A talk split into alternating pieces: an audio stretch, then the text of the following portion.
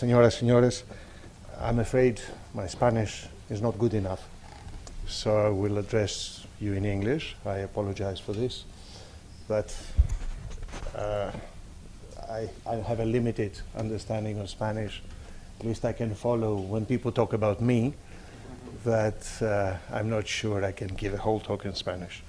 So, first of all, let me thank you all for coming here tonight. Let me thank the Fundación Rafael del Pino for their very kind invitation and for hosting this event tonight. And thank Manuel Muniz for being the person behind it all and who's organized my visit here to Madrid. As you have just heard, I published a new book which came out two days ago, and uh, the title is In Defense of Europe Can the European Project Be Saved? Uh, it's been published by Oxford University Press, and I gave the presentation in Oxford on Tuesday, London, Wednesday, and I'm here in Madrid on Thursday. So let me say, let find out. So this is the beginning of the presentation. There are two questions I would like to try to address tonight.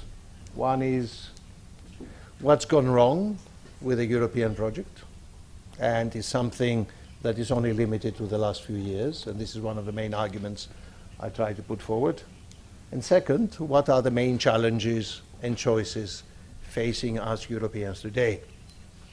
Before we talk about what's gone wrong, we have to remember that the change in the mood in Europe is dramatic and in a relatively short period of time. Remember that only as late as the early, the early years of the first decade of the new century, up to 2003 4, there was a widespread mood of euphoria in Europe.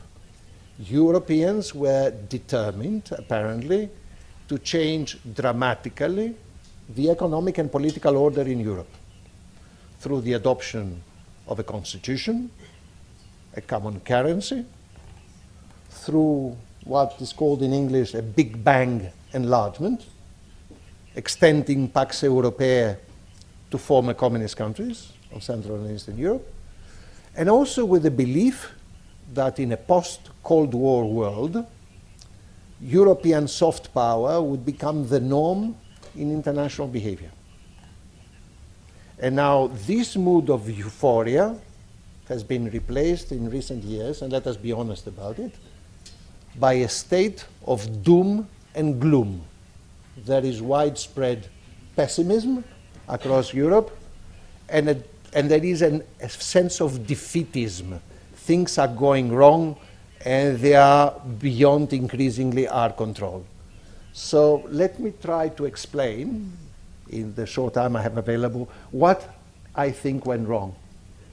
Let me start with the two crises that are known to everybody, namely the Eurozone crisis and the refugee crisis, and then continue.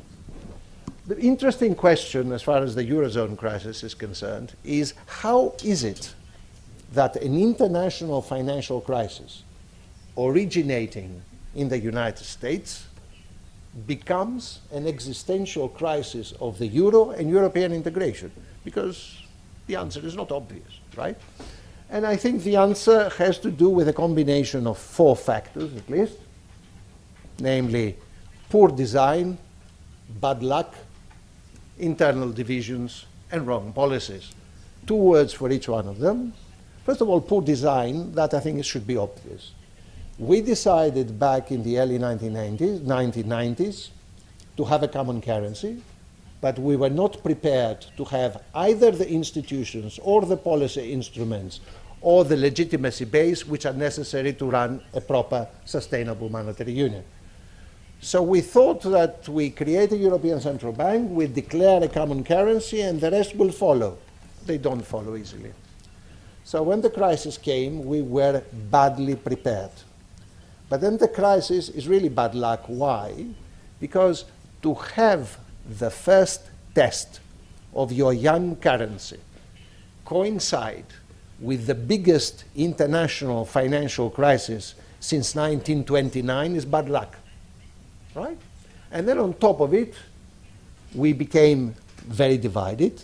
The divisions we've had inside the Eurozone during the crisis are probably the worst divisions that Europe has experienced for decades. And then this was followed by wrong policies. If you want, we could elaborate further in the discussion what I understand by wrong policies. Now, remember, what is the result of all this?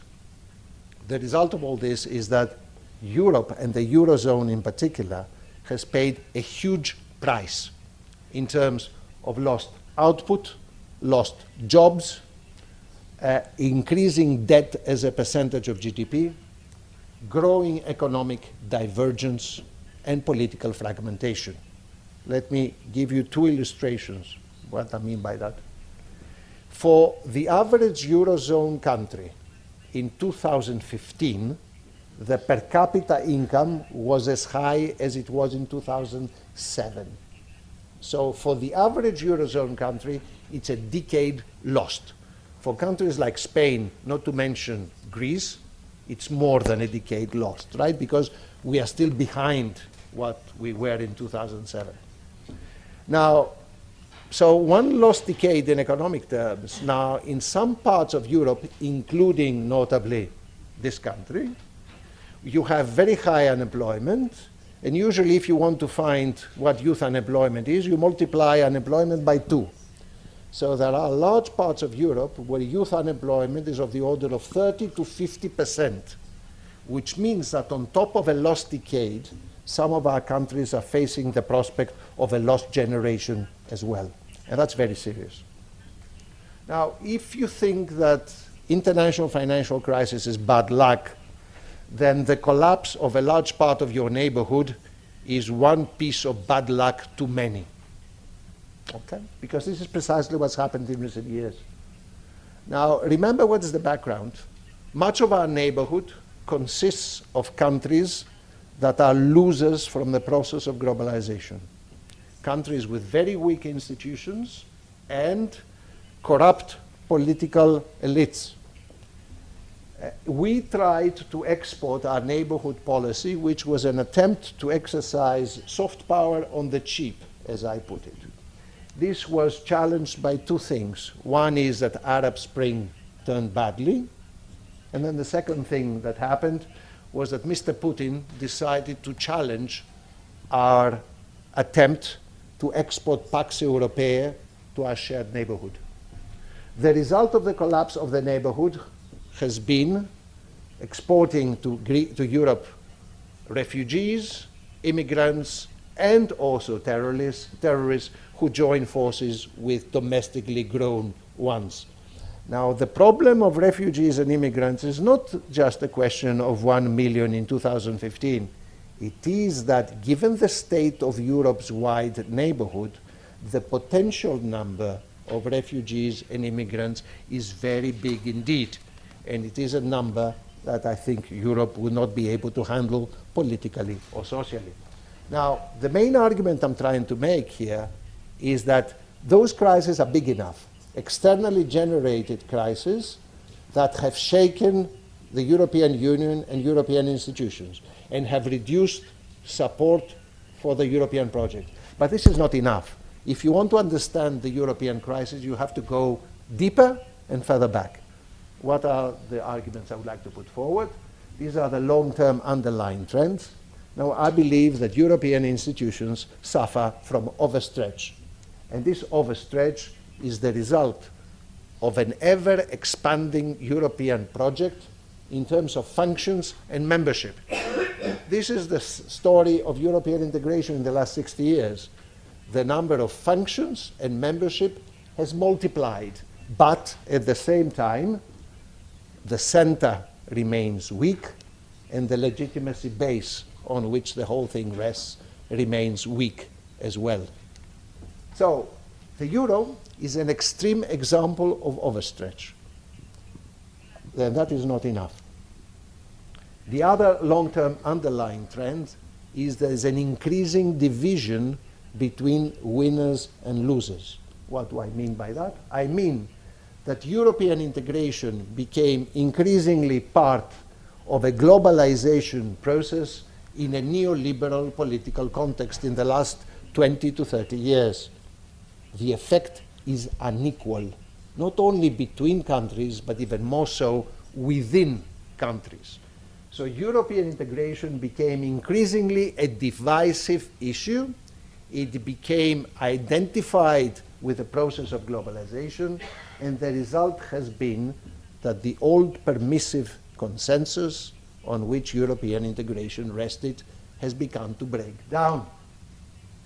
If I were to summarize the history of European integration over the last 60 years, I would summarize it this way namely, ever bigger, more intrusive, less inclusive in terms of internal divisions, and also in a deteriorating economic environment, which is not our fault.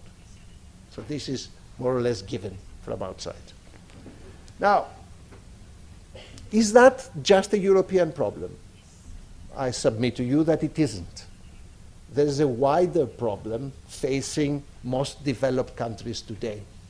And I would put it as follows. How do you reconcile global markets with national democracies in conditions of slow growth and widening inequalities within countries. This is almost an impossible combination.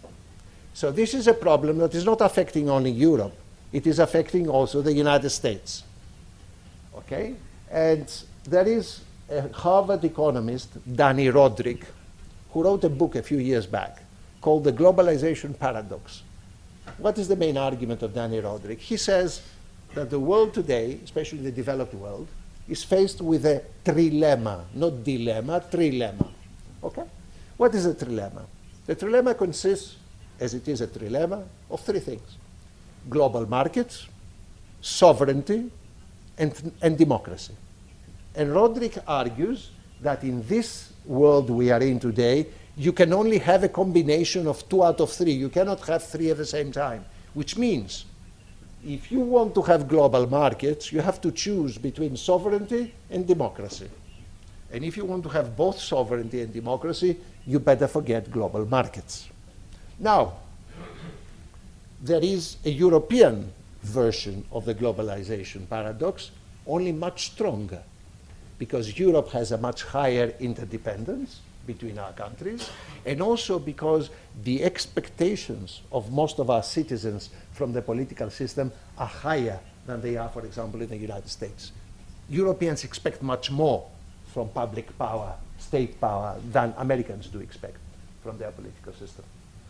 And the problem in Europe, eh, but this is again a subtle distinction, that's the paradox, that Eurosceptics either fail to understand or pretend that they do not understand. Most of the Eurosceptics in Britain, or Europhobes, confuse the constraints imposed by EU membership with the constraints imposed by being a member of an interdependent world. So they pretend somehow that if they cut themselves off from EU membership, they will have independence. But in order to have independence, they will have to cut themselves off from an interdependent world. And this is something that they usually pretend they do not understand. Now, problem in recent years is that I believe that one of the main roles that Europe could play today is to be our collective answer to managing globalization and representing collectively our interests. But the perception in our electorates, in our citizens, is increasingly that Europe has become part of the problem and not part of the solution. And this is really where I believe is the crux of the political failure in European countries. That Europe has now become increasingly seen as part of the problem and not as part of a desired solution. Europe suffers partly because of the limited ability of European institutions to deliver. It also suffers, of course, because many of our national politicians have the habit of using the EU as a scapegoat. Anything that goes wrong is the fault of Brussels. But there's something else. And this is what I would call, to use the American expression after the Iraq War, collateral damage. Europe suffers because of the problems created by a globalization process.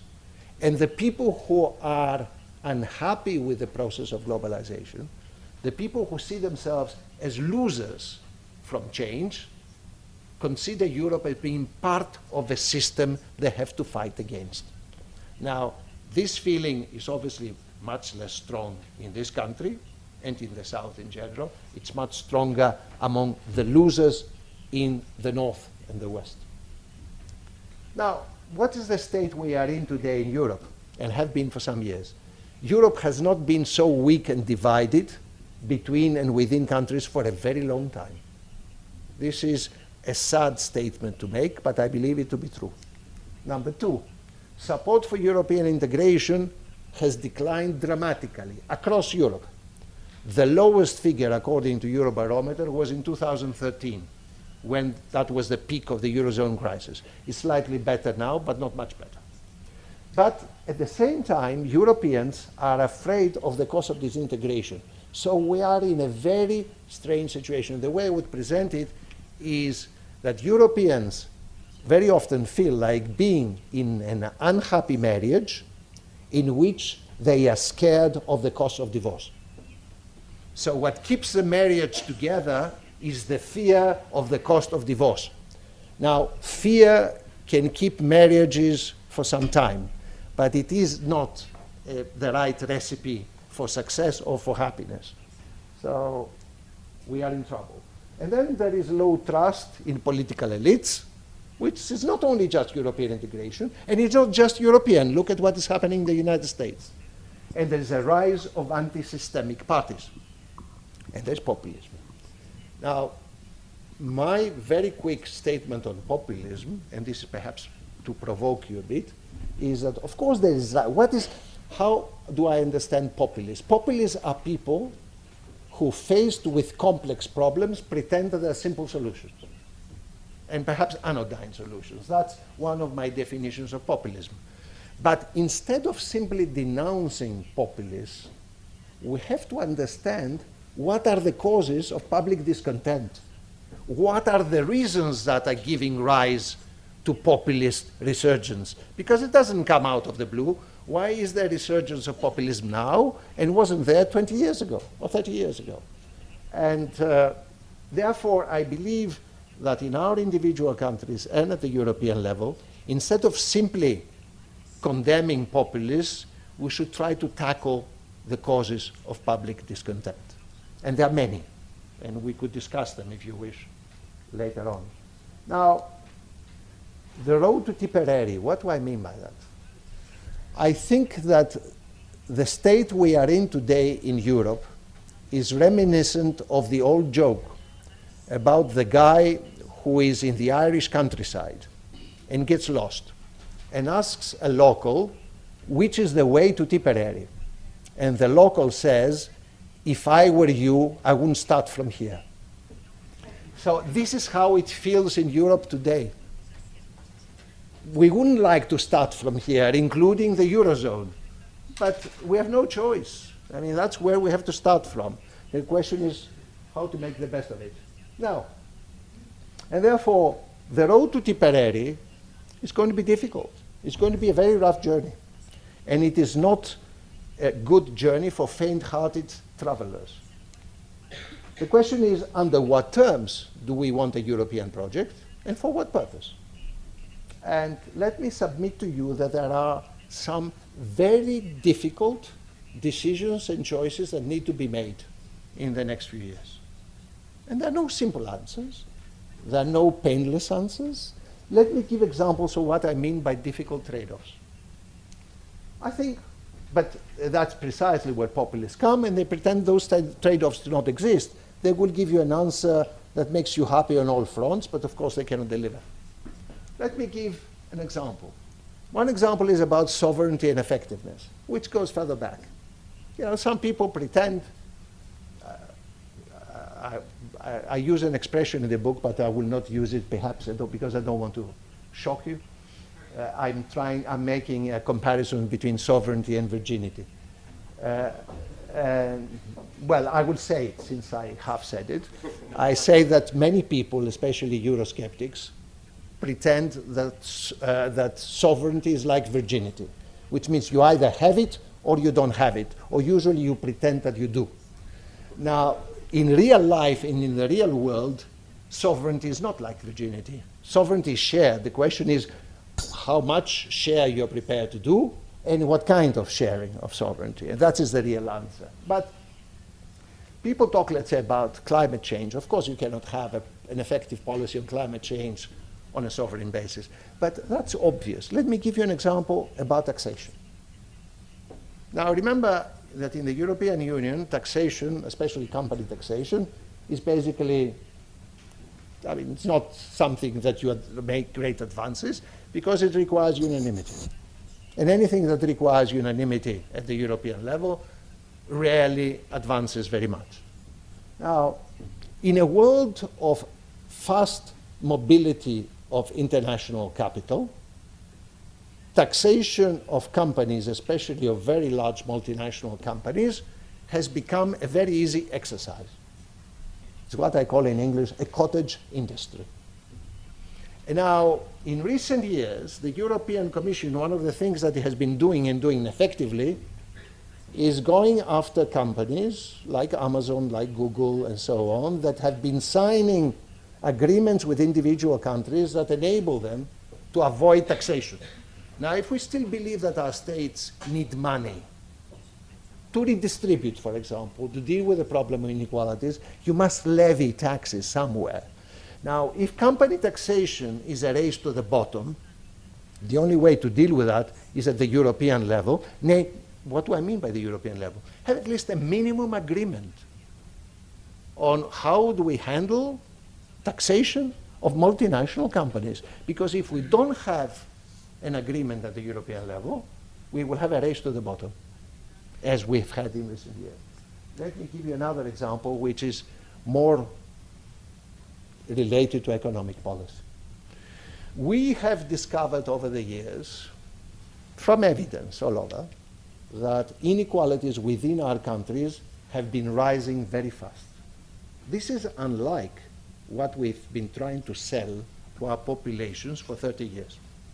Now, and then comes the European Commission and other organizations and say that countries need to do structural reform. I'm all in favor of structural reform.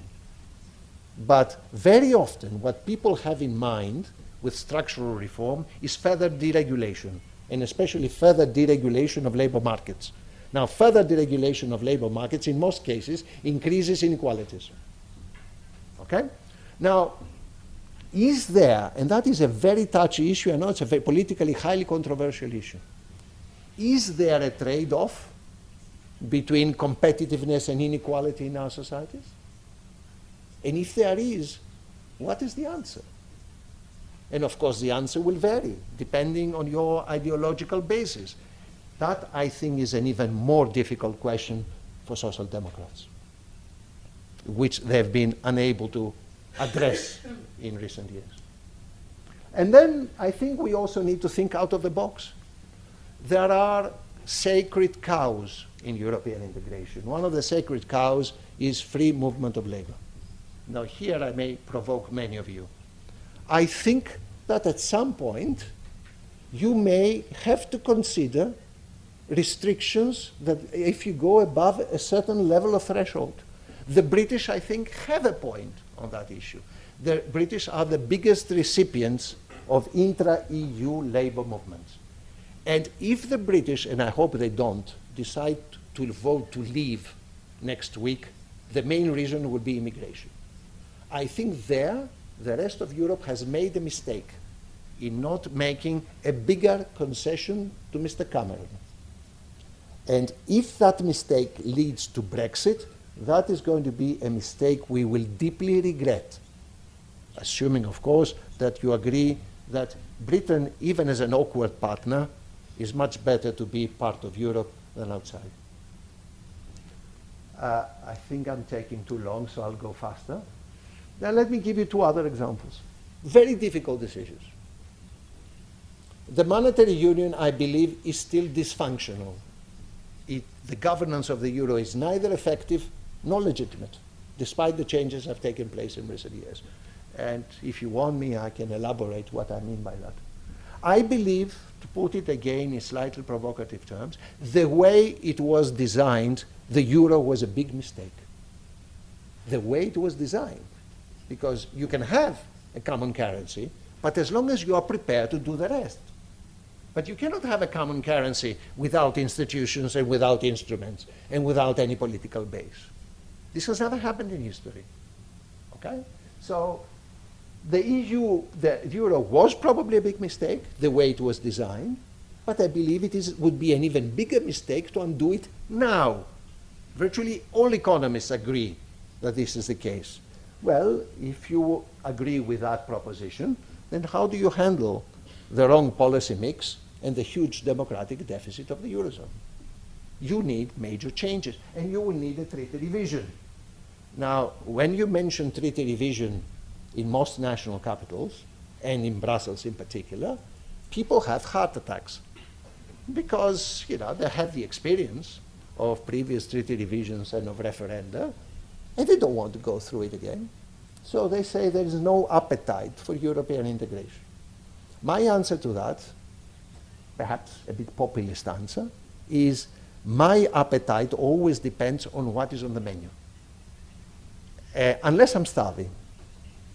And the menu that I've been served in the last few years has made me anorexic in Europe. So there is a serious problem. So the question is not here whether we want more or less Europe, is what kind of Europe do you offer to people? And I believe that a proper revision that addresses real problems, not just technocratic, that addresses the problem of symmetry of adjustment, that addresses the problem of how do you create growth, how do you deal with non-inclusive societies, may have a different reception from the. I'm not suggesting that it's going to be easy. I will say in the end what happens if we fail. And of course, there is a problem and a big, difficult, very awkward question is how much room do you have for misfits in the Eurozone? Because the Eurozone is a highly heterogeneous group. Now, foreign and security policy. Everybody says, and I agree, I used to agree, that foreign policy would be the last thing that goes into the melting pot. Yet, remember there are three things that are happening, or four things that are happening. Number one, the international center of gravity is shifting steadily away from Europe and towards Asia, away from the Atlantic towards Asia. Number two, size matters a great deal in international politics. No European country is big enough to carry much weight at the international level. Many of the Eurosceptics who pretend that Britain will cut itself off from the continent and become glorious once again live in another world. Uh, number three, much of our neighborhood is in a complete mess. It is a wide arc of instability. And number four factor, the US security umbrella, with Europe being the free rider on security provided by the United States, should not be taken for granted for much longer. Now, if those four factors are, in, are true, the question is, are Europeans ready to become adults as far as foreign and security policy is concerned. I'm not sure we are, but I think it's a key question. And then if it's going to be cooperation in foreign security policy, I think it's going to be more intergovernmental with big countries leading. Uh, perhaps very briefly on Britain, I am getting increasingly worried. I came back from London yesterday. Everybody's worried, including people in Downing Street about the things are turning badly. I think at best it's a 50-50 thing, what's going to happen next week. It could be a major disaster.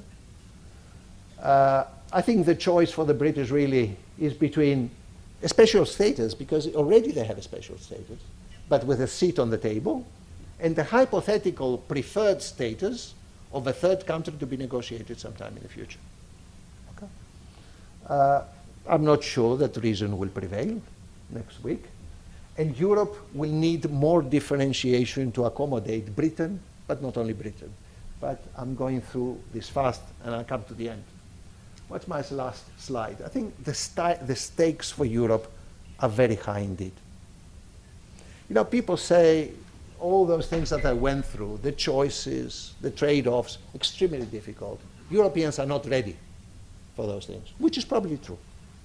But let us think of what are the consequences of us not rising to that challenge. I think it is obvious if we fail that the prospect is of a weak, declining, and increasingly irrelevant Europe. And it could be even worse. And let me add the last bit. Some people, especially of my age, might say that we are not able to change fast, but in any case, we still have a comfortable standard of living. We can decline in grace.